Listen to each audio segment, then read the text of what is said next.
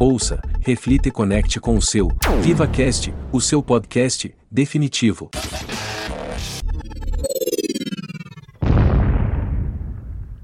Lá vamos nós, meus amigos, lá vamos nós ma pra mais. Oh, ficou bonito.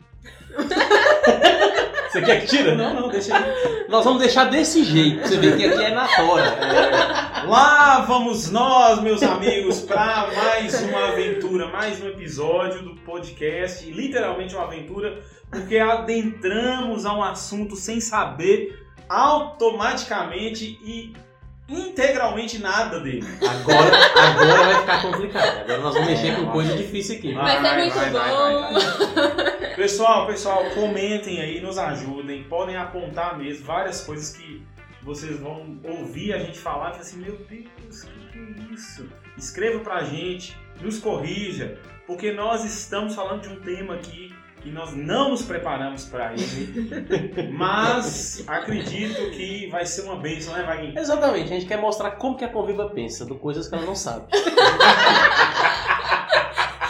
A partir disso ainda sai uma discussão. E você cristão também pode pensar sobre coisas que você não sabe. Isso, isso mesmo. Então estamos aqui mais uma vez com elas duas, né, digníssimas, maravilhosas. Oi de novo. Isabela Loyola e Débora Sá. Que dupla, hein? Vocês pediram e nós voltamos? É, exatamente. Não, ninguém pediu. Mas Vamos saber Estamos quando que aqui. isso aqui vai passar, né? Chuta uma data aí.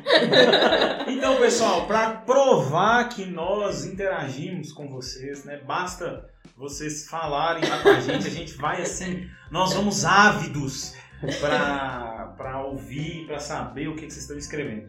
Alguém nos escreveu, né, para não falar o nome aqui, Bruna, é, alguém pediu para falar sobre dependência emocional. Ai. Dependência emocional. Ai. Esse é um tema muito bom, muito bom. Então eu já queria aqui começar. é, Podia começar aqui fazendo um texto, uma referência, mas para deixar a galera aqui mais livre e também mais cega, né, no tiroteio, em vez de citar um texto bíblico, eu quero citar aqui um cara que a gente curte muito para falar desse tema, o David Heiker. Davi É, Davi Heiker. Há um dilema sobre isso. Isso, isso, esse, isso aí dá Pode ser um próximo episódio, mas ele se chama de Davi, mas tudo bem. É, pois é. Ele teve aqui com a gente, ele mesmo se chama de Davi Mas pode ser que tá cheio dele. Heiker. A gente não sabe, né? Davi O Heiker. Davi Heiker, David Heiker, Depois quem só lê ele, é David melhor. Não fala não, só lê. Não vou olhar a situação. Não vamos referenciar o Então, essa pessoa que a gente queria evitar de citar o nome, ele... Oh, As iniciais dele é DR. Oh! Ah! Moço dela também tem assim. É. Tá lascado, viu, André? agora faz. Ó, tudo Talvez- faz sentido relacionamento. Ele só fala de relacionamento. Talvez essa foi a coisa mais relevante que você ouviu aqui hoje. Você vai ouvir nesse episódio. Você vai ouvir isso. Então, olha só, gente. Olha o que, que o DR, né? Fala aqui. Interessantíssimo sobre é, dependência emocional. Vamos lá. Podemos sofrer um desequilíbrio emocional por algum motivo ou causa de algo que me aconteceu. Mas a partir daí, ou acima disso, podemos estar amando ou querendo ser amados de um jeito pecaminoso. Ele ainda diz assim: experimentamos muito sofrimento quando não sabemos nos relacionar sem idolatrar o outro, nem sabemos nos relacionar sem demonizar o outro. O que, vocês acham disso, gente? Vai lá, Bela. Ah, você tá falando aí que, tipo, o outro não, ele não é nem um anjo, nem um capeta, né? Tipo assim, ele é um Exato. demônio. Ele é um ser humano. Isso. E e eu acho muito interessante isso, porque algo que eu tenho aprendido sobre o evangelho em geral é que a gente nunca pode fazer uma leitura como recorte. Por exemplo, é, a, gente, a gente vê lá em Romanos, né, Vaguinho? Tipo, que Deus teve ira, né? Tipo assim, Deus Sim. tirou e, tipo, Claro. entregou Com justiça mesmo. É, entregou, ele exerceu a justiça. Se a gente passa a, a ver Deus só como Deus irado, a gente faz uma interpretação errada dele. Mas em outro momento também, Jesus sentou Onde com pecado, pecadores. É. Jesus sentou com pecadores, com prejuízo. Mas a gente, a gente lê só dessa maneira, a gente incorre no erro de interpretar de uma maneira também errada. Então, a gente precisa entender que o Deus que exerce justiça é o mesmo Deus que exerce amor. E às vezes conciliar isso na nossa cabeça não faz sentido. Uhum. Mas é, é quem Deus é. E eu acho que tem muito a ver também com a maneira como a gente olha para as pessoas. As pessoas não são abomináveis, assim, tipo, só erros. Como elas também podem refletir, tipo, a glória de Deus. Elas são Sim. criadas como homens que, tipo, po- homens e mulheres, né? Que podem refletir a glória de Deus. Mas ati- foram atingidos pelo pecado, né? E se redimidos em Cristo, podem expressar a, a graça de Deus. Então, acho que é uma visão equilibrada, assim, correta. Eu acho que você usou um termo aí muito chave. Na verdade, é chave pra vida toda, mas pro que nós estamos falando aqui, que é relacionamento, né?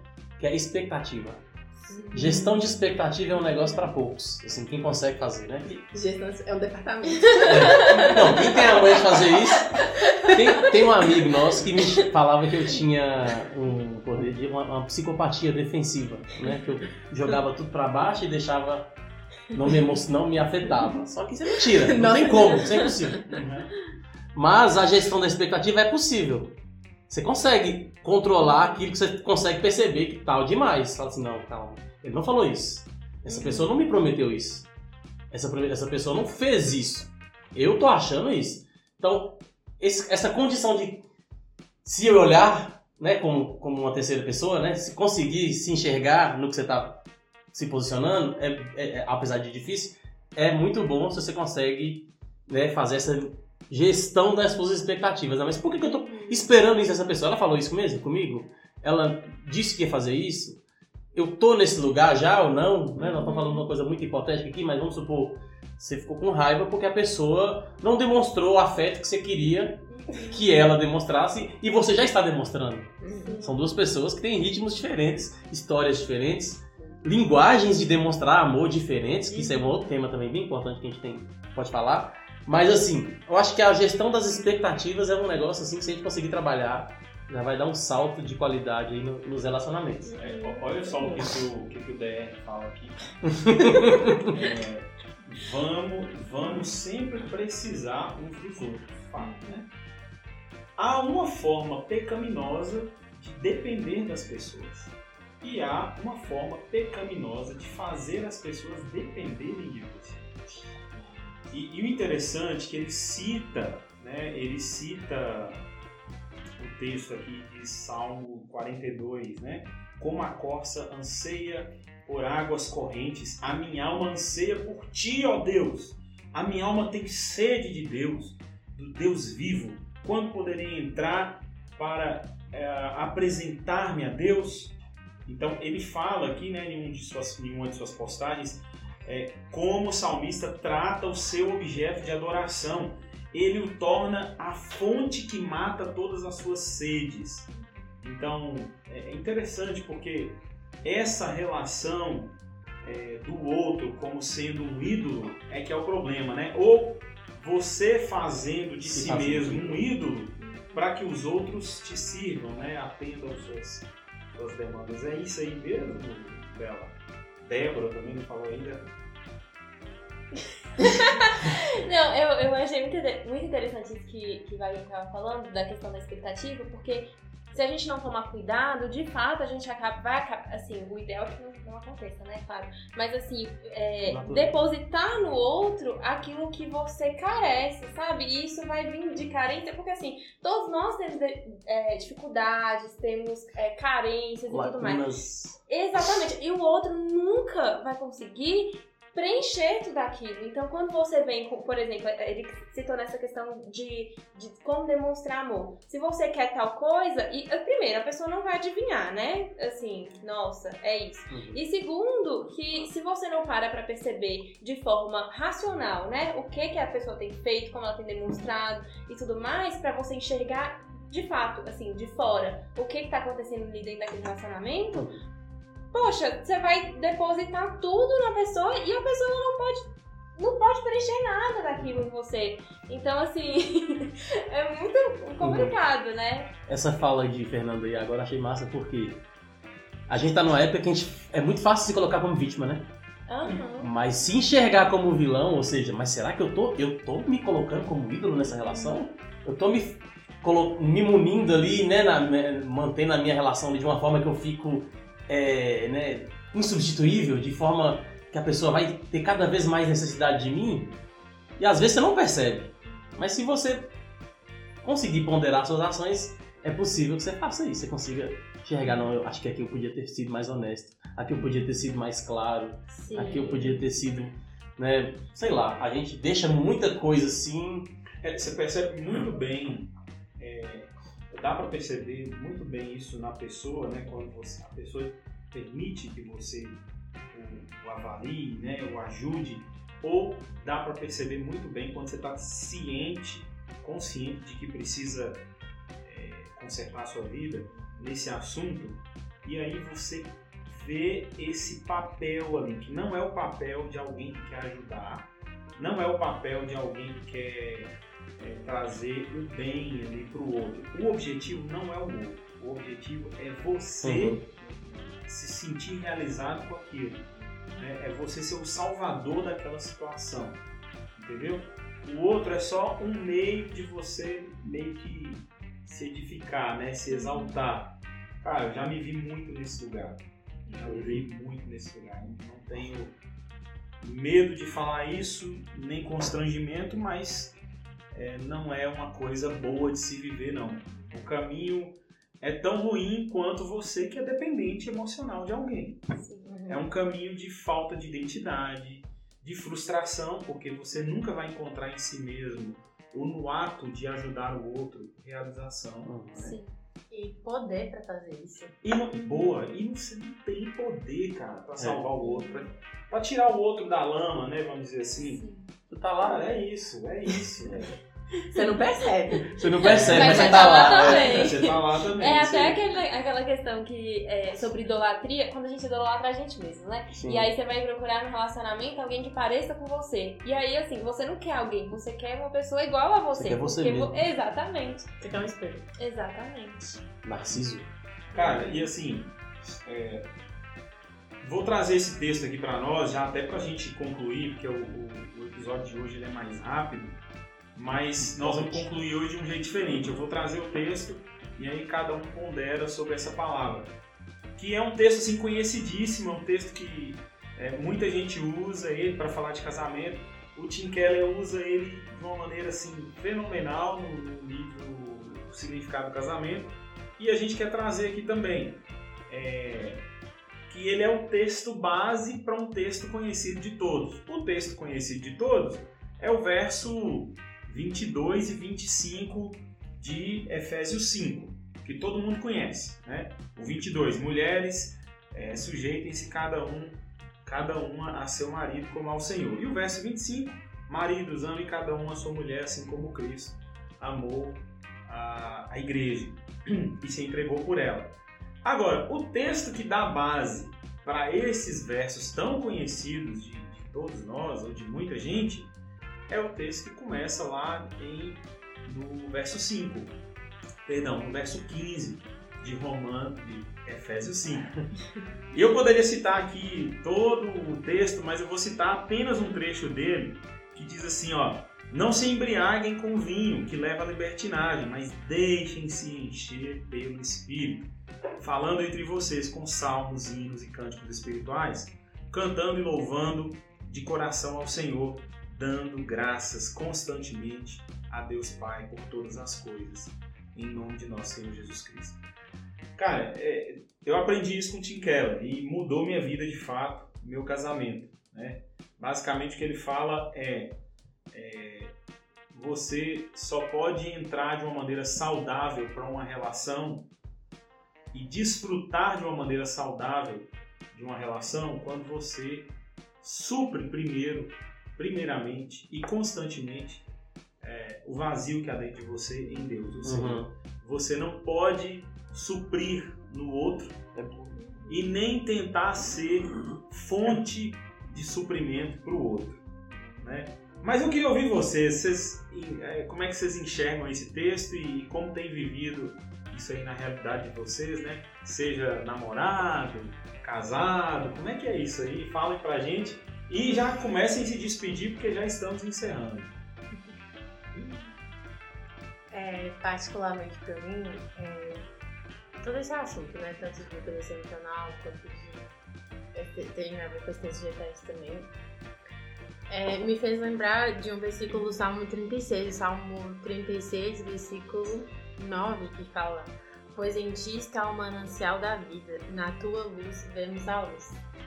Porque eu percebo que é, eu tenho aprendido que é na luz, andando na luz, trazendo as coisas à luz, é, cantando salmos, hinos, estando tipo constante nisso que nós começamos a ver a luz e trazer luz para os nossos relacionamentos, para ter discernimento, para aprender, para enxergar o outro, para dar a ele o lugar devido que ele tem, nem de anjo, nem de demônio, mas de pessoa.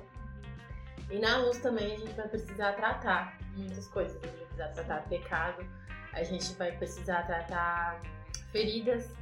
E muitas vezes, para que isso aconteça, vai haver conflitos, porque não é fácil. É a nossa natureza é de sentir vergonha, é de fugir disso, é de não querer encarar, é de não querer assumir a responsabilidade, né? A gente até falou um pouco disso no outro podcast.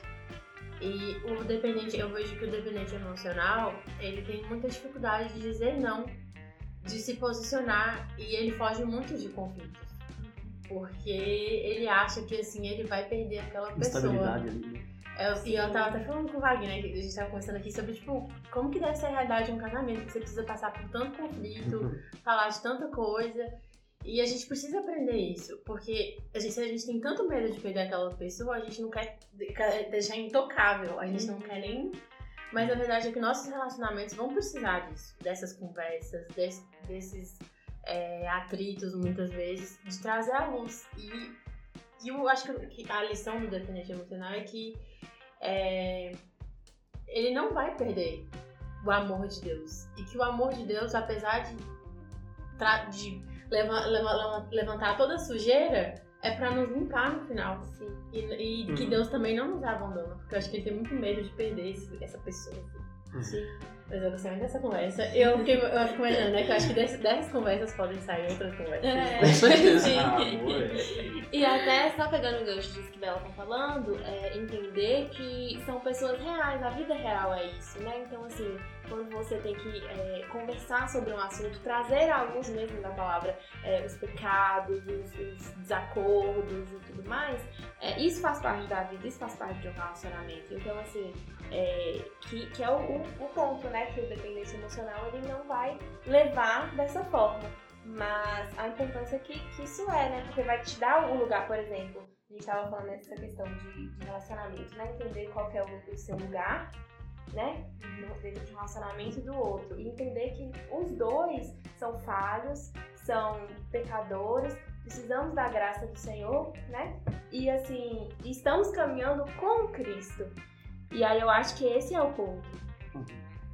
Concluindo aqui minha fala, né? Então, voltando um pouco no texto que Fernando acabou de ler, talvez um, um palestrante moderno aí poderia usar esse texto e começar um discurso sobre é, esteja bem resolvido com você mesmo para depois partir para um relacionamento. Ou ame-se primeiro, em primeiro lugar, e aí você consegue amar o outro. Não é sobre isso que nós estamos falando e, e com certeza não é isso que está escrito nessa carta, né? O que está falando aí é entenda que você, como pessoa, tem um, um- um buraco existencial e é preenchível somente por Deus. E assim também é a outra pessoa. Consciente disso, você pode partir para um relacionamento.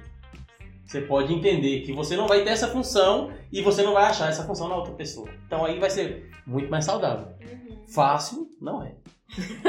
Teoria é bom.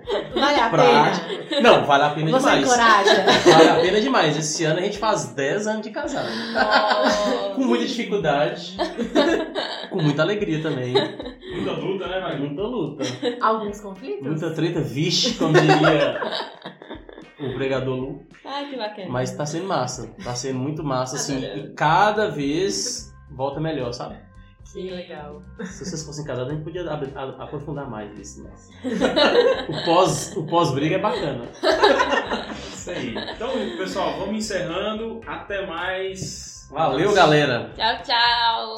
Até a próxima.